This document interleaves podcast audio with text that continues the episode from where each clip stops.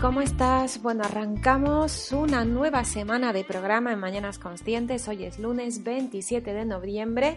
Estamos ya en la recta final de este mes que, uh, bueno, pues nos ha mostrado tanto, supongo que a cada uno en su propio contexto, en su propia realidad, uh, y nos ha ayudado a poco a poco aprender a fijarnos, enfocarnos, prestar oído a lo que ocurre a nuestro alrededor.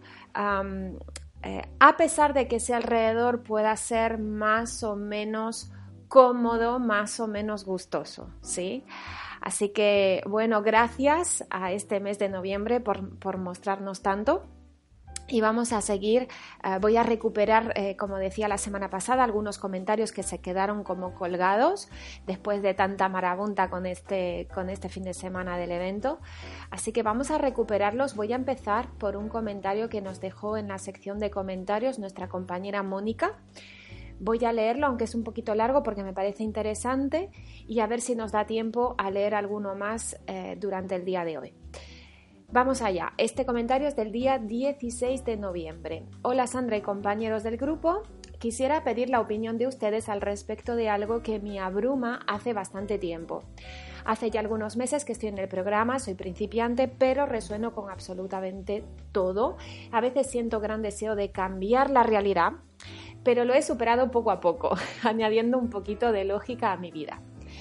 Pero ahora tengo una bebé de dos años y medio y siento que en ella se están reflejando todos mis miedos y temores y vuelvo a tener una, un fuerte instinto por cambiar la realidad para que ella viva mejor. Muy interesante este, este punto que nos muestra Mónica, ¿no? que era como que mientras ella estaba, eh, eh, entre comillas, ateniéndose solamente a sí misma, como que pudo empezar a eh, desengancharse de ese deseo por cambiar la realidad. Pero eh, cuando está en esa relación con su bebé, ya como que no, como que hay ese instinto de proteger al bebé de la realidad, ¿viste? Eh, eh, entonces, claro, obvio que luego nosotros, siendo adultos, sigamos teniendo esta cosa de querer protegernos de la realidad. Entonces, bueno, está muy bien que, lo menciones, Mónica, pero yo la verdad que no había pensado en esto.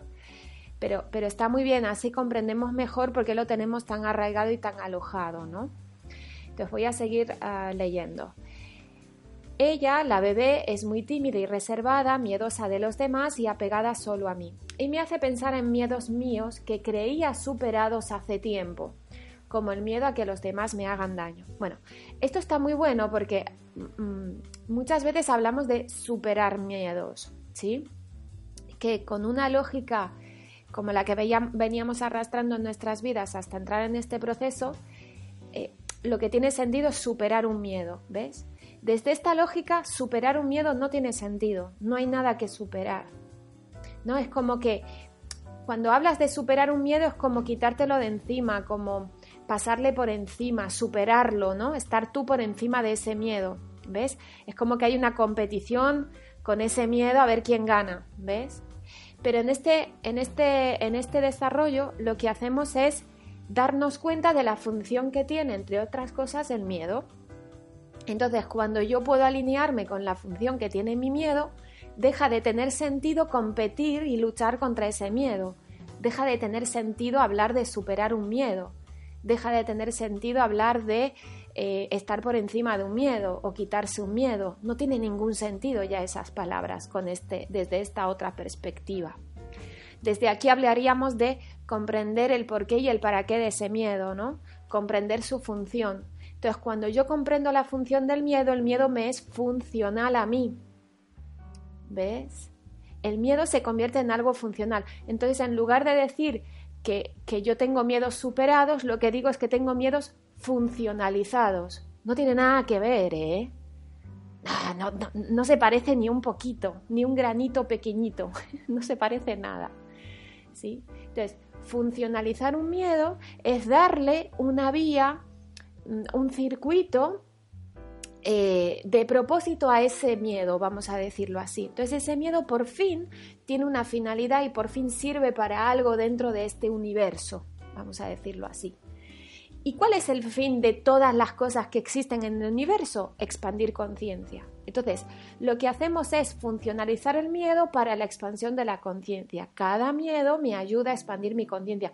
Tiene esa función, Entonces, a mí no me interesa superar mis miedos, porque si yo lo que quiero es expandir conciencia, a mí lo que me interesa es tener miedos funcionalizados. Eso es lo que me interesa. No me interesa no tener miedos o superarlos. Eso no es interesante. Si mi propósito es expandir conciencia. Si mi propósito es estar bien, sí tiene sentido superar miedos. Pero si mi propósito es expandir conciencia, lo que tiene sentido es tener miedos. Ahora, vamos a sumarle, aparte de tenerlos, funcionalizarlos. ¿Ves? ¿Ves cómo cambia el panorama? No tiene nada que ver. ¿Y ves que la única diferencia entre una vía y otra es el propósito? ¿Cuál es tu propósito? ¿Estar bien y que tu nena esté bien? ¿O tu propósito es expandir conciencia y que tu nena expanda conciencia? Claro, es, esa es la verdadera pregunta a la que yo, que yo me hago cada vez que siento un miedo, que me siento mal, que, que me apetece esto, que estoy frustrada por aquello. O sea, yo siempre antes de buscar lógicas, antes de intentar verlo desde otro lado, antes de hacer nada, lo primero que hago es, Sandra, recuerda, ¿cuál es tu propósito? Expandir conciencia. Ah, vale, entonces, ¿qué vas a hacer con esto? Ah, pues lo voy a observar, ¿ves? Entonces, no me hago tantas preguntas, no me lío tanto, porque cuando yo recuerdo cuál es mi propósito, es que eso lo cambia todo directamente, o sea, no tienes que hacer nada, un poquito más tienes que hacer. ¿Cuál es el enredo? Cuando yo me digo teóricamente que mi propósito es expandir conciencia, pero en la práctica no lo puedo reconocer que ese no es mi propósito. Ahí es cuando me enredo, ahí, ahí es cuando me enredo, porque el mapa y el territorio no coinciden. Y esto es tremendamente importante, ¿eh? por favor, para todos. ¿eh? Esto es muy importante. El mapa no suele coincidir con el territorio. Yo me creo que estoy en un lugar alineado con un propósito y no es verdad. Por eso es tan importante la, eh, la honestidad bruta, como dice Laura Campillo, ¿no? La, honestidad bruta es lo más importante de todo, la honestidad bruta. Entonces, volviendo al comentario y a esa frase que me hizo hacer este, este impasse, ¿no? Que decía, ah, y me hace recordarme que ah, en mí hay miedos que creía superados hace tiempo. Vamos a olvidarnos de creernos que tenemos superado nada. ¿sí? Vamos a olvidarnos de creernos que nosotros ya sabíamos de esto porque habíamos estudiado a Krishnamurti y a no sé quién más. Vamos a olvidarnos de creernos cosas que lo único que van a hacer es ponernos un freno. Entonces, no vamos a ser, vamos a decirlo así, creídos. No nos vamos a creer ni que hemos superado nada, ni que ya nos queremos más que antes, ni que tenemos más autoestima, ni que tenemos menos, ni que tenemos más de esto, ni que... Vamos a olvidarnos de todo esto. Es más, vamos a presuponer que no hemos entendido nada, que no hemos aprendido nada, que no hemos superado nada. Y esto es mucho más asertivo para el proceso. Tonto perdido, estamos tontos perdidos. ¿Ves? No vamos a presuponer que ya sabemos lo que es una perspectiva inhumana, no vamos a pretender mm, creernos que ya sabemos de qué va esto, o sea, no, es mejor sentirnos lo más tontos del mundo de llevo cuatro años en esto y en verdad no sé muy bien de qué va. Mucho más asertivo para el proceso que creerme que ya tengo superada o sabida alguna cosa. Recordemos, tonto, de tonto a brillante, de tonto a brillante. No de brillante a brillante, ya tengo superado esto, entonces voy a brillar más. No, no, no, no. De tonto a brillante. ¿Ves? Entonces, siempre que veamos que estamos enganchados con yo creo que ya tengo esto hecho, yo tengo que ya tengo esto torsionado, yo creo que ya tengo esto aquel, lo vamos a poner en duda, porque es mucho más asertivo para el proceso estar en tonto, tonto perdido, que estar en sí, que estar en, en, otro lugar. Entonces, eh, yo prefiero pecar de tonta. Que luego la realidad me va a mostrar cuánto de tonta estoy o no. La realidad es respuesta, pero por lo menos pero eso me hace tener más oídos para la realidad, ¿ves? Si yo me digo que ya tengo algo superado sabido, no voy a escuchar bien la realidad también, ¿ves? Entonces la realidad me va a tener que dar una hostia bien grande, como digo yo. Y de, ah, mira, no lo tenía superado, ¿no? Entonces, bueno, esto es una opinión personal. Yo, yo prefiero no creerme que tengo superado nada. Eh, es una opinión personal, ¿vale? Entonces, vamos a seguir leyendo.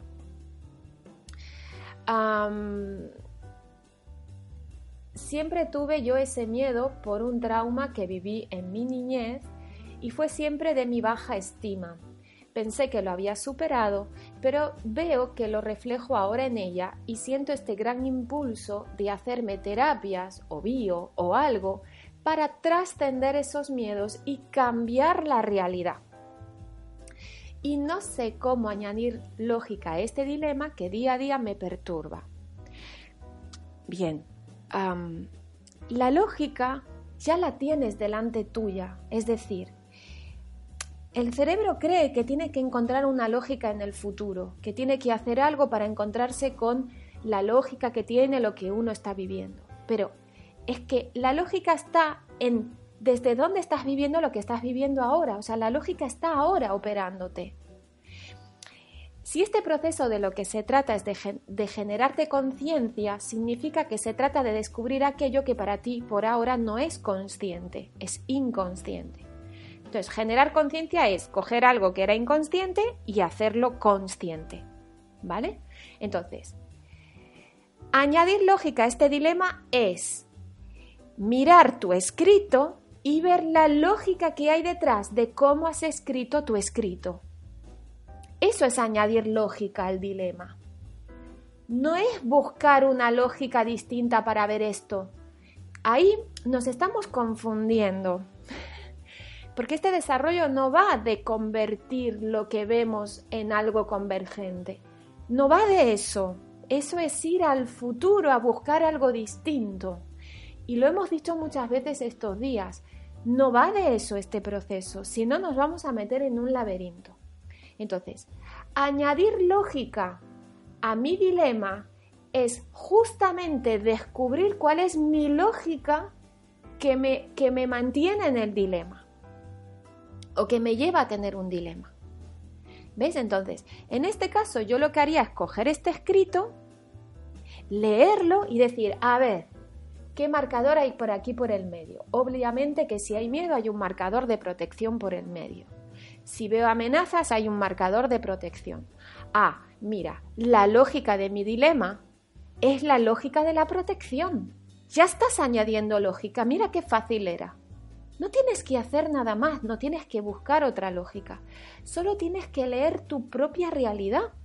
Tu realidad es que tienes miedo a las amenazas hacia ti y hacia tu niña como es normal, como nos pasaría a cualquier ser humano. Entonces, ¿cómo añades lógica a eso? Pues miras y dices, ah, mira, sí, sí, sí, me, me afecta la lógica de la protección. Ah, ya estás añadiendo lógica, ya estás haciendo consciente algo que te operaba inconsciente. No tienes que hacer nada más. No se trata de ir a hacer puedes ir a hacer alguna terapia. Si es que está genial, puedes ir a hacer bio, puedes hacer, puedes hacer el transgeneracional, puedes hacer muchas cosas, puedes hacer lo que tú quieras. Ahora, dentro de este desarrollo, recuerda que lo que hacemos es ver la lógica de dónde estamos. Entonces, si yo me voy a ir a buscar una terapia, volver a encontrarme bien y tratar de trascender mi miedo y tratar de cambiar mi realidad, yo voy a hacer eso, me voy a la terapia y me observo y digo, a ver, ¿desde dónde estoy yendo a esta terapia? ¿Estoy yendo a esta terapia para expandir conciencia o estoy yendo a esta terapia para sentirme mejor? Leo, leo en mí lo que está pasando con honestidad bruta. Lo leo. Y voy a, si te soy honesta, yo me voy a hacer bio para sentirme mejor. ¡Perfecto! Ya has hecho consciente algo que era inconsciente. Ya has hecho una autoobservación con honestidad bruta. Ya has asumido algo que a tu identidad no le va a gustar asumir porque le va a hacer sentirse bien tonta. Ya está, la, bio no tiene la culpa, tú no tienes la culpa, nadie tiene la culpa, no pasa nada, no, no hay nada hecho mal. Vete a, ver, a hacer la bio tranquila, que además tiene pinta de estar súper interesante. tiene una pintaza la bio. Vete a, vete a hacer la bio, vete a hacer la terapia, vete a hacer el transgeneracional. Vete a hacerlo, pero sé honesta contigo misma. Es lo único que tienes que hacer. Entonces, ahora mismo estoy dedicando tiempo, dinero y recursos para qué? Para sentirme mejor. Estoy siendo honesta. Entonces, respondiendo a la pregunta, no sé cómo añadir lógica a este dilema. Mira cómo la estamos añadiendo.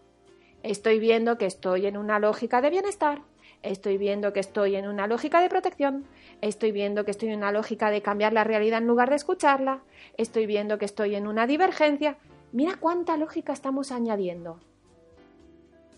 Y no hemos ido al futuro a buscar nada, no hemos ido a estudiar nada, no hemos ido a, consultar con ningún maestro, no hemos ido a hacer un estudio de sabe Dios lo que, simplemente hemos cogido el texto y hemos dicho, a ver, vamos a entrever la lógica que hay detrás de estas preguntas y de estas cosas que nos confiesa Mónica.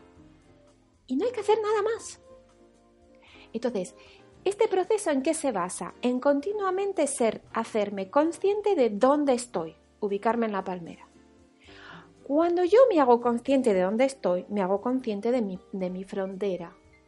Y cuando me hago consciente de mi frontera y la asumo honestamente, y puedo ver el absurdo que tiene esa frontera o el absurdo que tiene esa lógica que estoy teniendo en este momento en el que estoy en la palmera, ahí ocurre un asumir y desvalidar al mismo tiempo, un asumir y soltar al mismo tiempo. Entonces, asumo que estoy totalmente imbuida por la lógica de la protección y del bienestar. Lo asumo. Y al mismo tiempo recuerdo mis nociones espaciotemporales y me doy cuenta que eso es um, una lógica que tengo en mí para vivir experiencias que virtuales, que esto no es lo, lo real, que esto no es... O sea, me doy cuenta de cuál es, um, de lo que hay detrás de esa lógica. Le veo el margen de error a esa lógica. ¿Se ve? Entonces, al verlo, primero lo asumo y al mismo tiempo lo desvalido. Le veo el margen de error. Digo, bueno, entiendo que esta eh, lógica tiene un margen de error. Estoy viendo las cosas de esta manera porque me opera esta lógica, pero las cosas no son de esta manera que yo la veo. ¿Ves? Entonces, sí veo amenazas, sí creo que me tengo que defender, sí creo que me tengo que proteger, eh, pero entiendo que hay un punto en el que ese marcador está siendo disfuncional, porque me asusto de amenazas que no son reales. Porque no hay un oso amenazándome a mí y a mi bebé en mi cueva. No está ocurriendo eso en el siglo XXI, ¿ves? Entonces, eh, reconozco la disfunción de mi marcador en según qué instantes de mi vida. Luego habrá otros instantes en los que ese marcador esté funcionando bien. Estoy a punto de cruzar la calle con mi bebé, está viniendo un coche a toda leche. Gracias marcador por avisarme, me subo a la acera de nuevo. ¿Eh? Pero en otros momentos veo que no hay ninguna amenaza y que yo ya estoy acojonada antes de tiempo. Entonces veo la disfunción. Asumo y al mismo tiempo veo la disfunción, o sea, desvalido y suelto. No tengo que hacer nada más. Es más, debería sentirme contenta de darme cuenta de cuán metida estoy en ese marcador, porque cuando me doy cuenta de lo metida que estoy en un marcador, estoy expandiendo conciencia sobre mí misma. Y si ese es mi propósito, expandir conciencia, debería de sentirme súper bien de verme metida en un marcador disfuncional. Si no me sienta bien verme ahí, si me veo ahí y no me pestañea ni, ni, ni nada, es que mi propósito no está siendo expandir conciencia y eso también hay que asumirlo. Y si, y si, sigo estando como tal, es que no, no estoy alineada con un propósito. Para mí lo importante en mi vida no es expandir conciencia y esto hay que asumirlo también. Cuando yo lo asumo y lo veo, lo puedo desvalidar y puede mutar ese, ese propósito. Pero tengo que asumir, y esto es lo, lo que más carga nos puede dar, sobre todo los que llevamos años en el proceso. Porque es como, no me jodas, llevo tres años, me estás diciendo que todavía no tengo asumido el propósito de expandir conciencia, tengo ganas de matarme, claro. Obvio. ¿sí? Pero si te sientes así, al verlo, es que estás mirando para el lado correcto. también. O sea que, eh, fíjate, no sé cómo añadir lógica a este dilema. Sí lo sabes, lo que pasa es que estás buscando las llaves en vez de en la cocina, las estás buscando en el parque de enfrente. las perdiste en la cocina y te vas a buscar al parque. Claro, entonces, no sé cómo añadir lógica. Es ver la lógica de lo que te está pasando, de cómo estás pensando, de cómo te estás sintiendo, de cómo estás reaccionando. No es nada más, no hay que hacer nada más, no hay que ir a buscar algo nuevo, no hay que ir a intentar verlo de manera distinta, no hay que intentar hacer algo distinto, no hay que intentar pensar distinto, no hay que intentar mirar distinto. No, lo único que hay que hacer es honestamente ver dónde estoy. Y ahí estoy añadiendo lógica.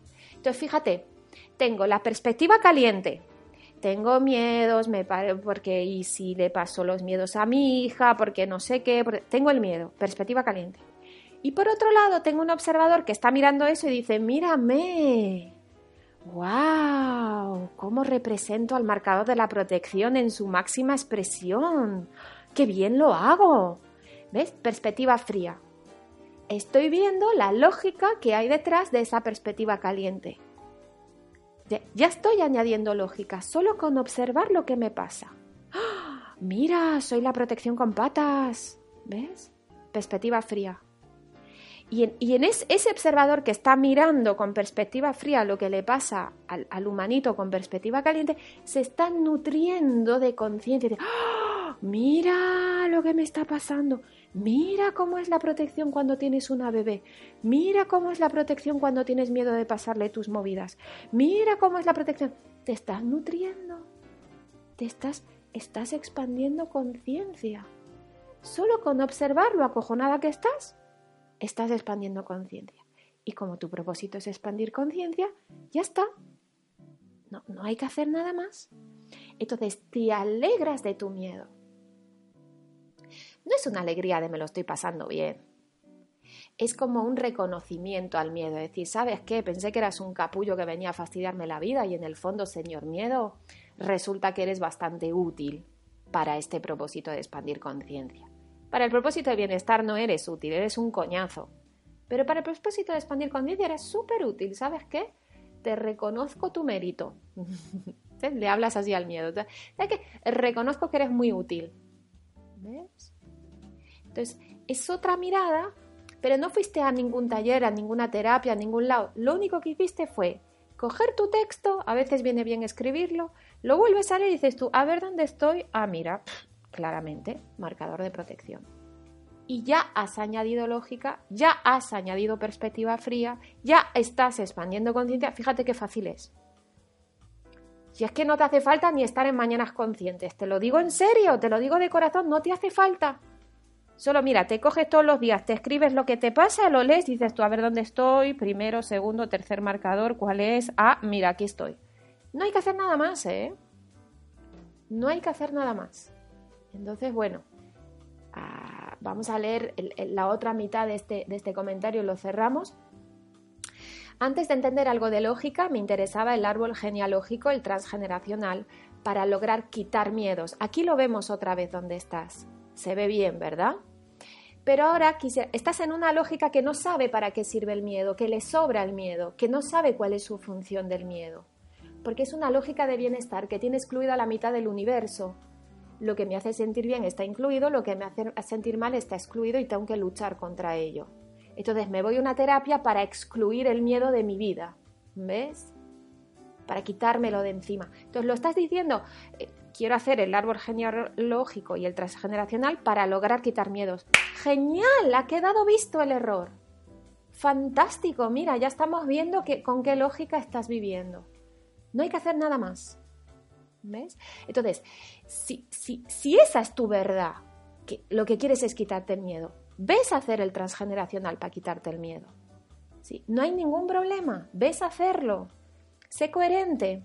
¿Sí? Ahora, si al ver esto te das cuenta, ah, pues ya no quiero ir, pues no vayas, pero eso no significa que dentro de unos meses no puedas ir a hacer un transgeneracional desde otra lógica distinta, con, con la idea de expandir tu conciencia acerca de ti misma, no con la idea de quitarte un miedo. Porque el transgeneracional seguro también tiene su función en este desdoblamiento. La cuestión es con qué propósito vamos a utilizar el transgeneracional o la bio, o el coaching, o el árbol genealógico, o la PNL, o lo que sea. Todo es cuestión de desde qué propósito hago lo que hago. ¿Ves? No es que haya cosas que ya no sirvan, si es que tiene que ser hiper interesante el transgeneracional. Yo me imagino que tiene que ser hiper interesante. La cuestión es desde dónde voy a ir a, eso. Es la única cuestión. ¿Ves? No hay nada que esté bien ni que esté mal. ¿Me explico? Entonces, es simplemente que te puedas ser honesta contigo misma y que veas dónde estás y en función de eso que sigas avanzando. ¿Ves? Bien, ah, el transgeneracional para lograr quitar miedos, pero ahora quisiera actuar y a la misma vez quisiera atravesar los miedos, en vez de quitármelos, sinceramente no sé qué camino coger, pero ahora me siento muy afectada porque lo veo en el espejo de mi hija y no quiero que crezca con mis temores. Claro, vamos a ver, aquí vuelve a haber un tema ah, que es un tema de perspectiva, ¿sí? Entonces, eh, eh, no quiero que mi hija crezca con mis temores, pero es que, primero, no está en tu mano, segundo, no son tus temores, y tercero, lo que le ocurre a tu hija es algo que le proviene del mismísimo inconsciente, que es un inconsciente colectivo, el inconsciente de todos. No es que tú le pases todos los errores a ella, o sea, ella podría haberse criado en la selva sin ningún ser humano y le seguiría afectando la supervivencia, la protección, la comparación, la competencia, la sustitución del faltante, porque esto es algo que está en el inconsciente de todos. Me explico. Entonces, no, aunque tú mm, estuvieras en la pura convergencia iluminada, ser de luz, aún así ella tendría miedos. Porque ella es un instrumento como tú para expandir conciencia y para expandir conciencia hace falta margen de error. Entonces ella ya está constituida para tener un margen de error. Desde antes de nacer, probablemente. Entonces, esto es este endiosamiento que nos creemos que nosotros somos lo que realmente estamos haciendo la realidad, esto también hay que cazarlo. O sea, no eres tú la que le mete errores a tu hija, tu hija ya viene con errores porque si no, no podría existir. Y su propósito, igual que el tuyo, es con ese margen de error funcionalizarlo para expandir conciencia. Entonces, si, el propósito es expandir conciencia, ¿tiene sentido que quieras proteger a tu hija de tener errores? No, no tiene ningún sentido. Eso solo tiene sentido si la lógica que te opera y la que le quieres pasar a tu hija es una lógica de bienestar. Entonces ahí sí tiene sentido que la protejas de pasarle errores. Porque no sabes para qué es el error. Todavía no has entendido cuál es su función, entonces te sobra. ¿Ves? Entonces, el, querer proteger a mi hija de que crezca con mis temores es la peor idea que podemos tener. Sin embargo, es la primera idea que vamos a tener yo no tengo hijos, pero tengo un perro que no tiene nada que ver y ya tengo ganas de protegerla contra todo, o sea, imagínate, ¿no? Entonces no me quiero pensar una madre con su hijo, o sea, no, no quiero pensar el pedazo de reto, desafío que tenéis. No, no lo quiero ni imaginar, o sea, no. O sea, ese desafío al lado de los que he tenido yo, lo mío es una mingurria. No, quiero saber cuál es ese desafío. Debe ser enorme, o sea, ahí tenéis un gran desafío. Entonces, lo único que yo creo que lo único que podéis hacer las madres es ser honestas.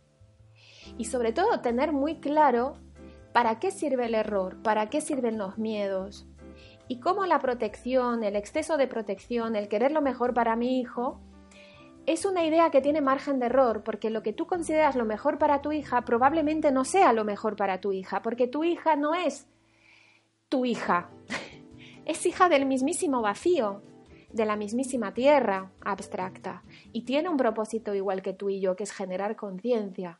Entonces, lo que tú crees que es lo mejor para tu hija, no es lo mejor para tu hija desde el punto de vista del origen real de tu hija, que es el vacío y el propósito de expandir conciencia. ¿Ves? Ahí tenemos una gran distorsión. Entonces yo creo que para lo, lo, mejor para mi hija es que mi hija esté bien y eso es una falacia, es mentira que lo mejor para tu hija es que tu hija esté bien. Eso es mentira. Eso es verdad desde una perspectiva que no comprende cuál es el propósito del espacio-tiempo y que está confundido y perdido y desconectado del universo en el que vive. ¿Ves? Entonces, todo eso son cosas para, para, uff, esto, esto nos daría para un curso entero, ¿no? Pero ahí las madres tenéis un combustible que yo no voy a tener hasta que tenga un hijo. Entonces, yo lo que, yo lo que os puedo ayudar, pero de verdad que sois vosotras las que tenéis ahí el combustible, no las que no somos madres, ¿ves? Yo me puedo medio imaginar, pero, pero nunca voy a tener los píxeles que vas a tener tú como madre. Así que, wow, me encanta, qué combustible más enorme tienes, ¿no? La cuestión es empezar a funcionalizar eso en tomas de conciencia. Y para eso vas a tener que ser honesta contigo misma y escanear a ver cuál es tu propósito en verdad. Porque es muy bonito escuchar un audio todos los días, pero ¿con qué propósito lo haces? ¿Para sentirte mejor? No te va a funcionar, ¿eh? por lo menos no este programa. Claro, no es para eso los audios que, que estamos haciendo aquí. ¿ves? Entonces se trata de ser honesta. ¿Cuál es mi propósito en este espacio-tiempo? ¿Cuál es el propósito para conmigo misma y para con mi hija? Expandir conciencia, bien. Estar bien, bien también, pero este desarrollo no te va a servir para eso. Para eso sí que es mejor que vayas a hacer otro tipo de disciplinas barra terapias. ¿Vale? Entonces, como ves, no te estoy contestando la pregunta, pero te estoy contestando la pregunta que me hiciste en el comentario. Es como que para contestar tengo que no contestar. Porque te estoy sacando fuera para que la veas de tu lógica, para que la puedas ver. Entonces no te respondo a la pregunta. La peor idea es respondernos a nuestras preguntas. Es la peor idea. Me hago una pregunta y en lugar de respondérmela lo que hago es escanear la pregunta. No tiene nada que ver con respondérmela. Respondérmela es validar esa lógica y mantenerme en el laberinto de esa lógica. Escanear la pregunta es lo que me saca de esa lógica y es lo que me hace añadir lógica a mis dilemas, a, lo que me perturba, a lo que me da miedo, bla, bla, bla, bla. ¿Vale? Bueno, al final nos ha dado para un audio entero, así que bueno, voy a dejarlo aquí hoy y mañana seguimos con más comentarios. Un abrazo enorme y hasta mañana.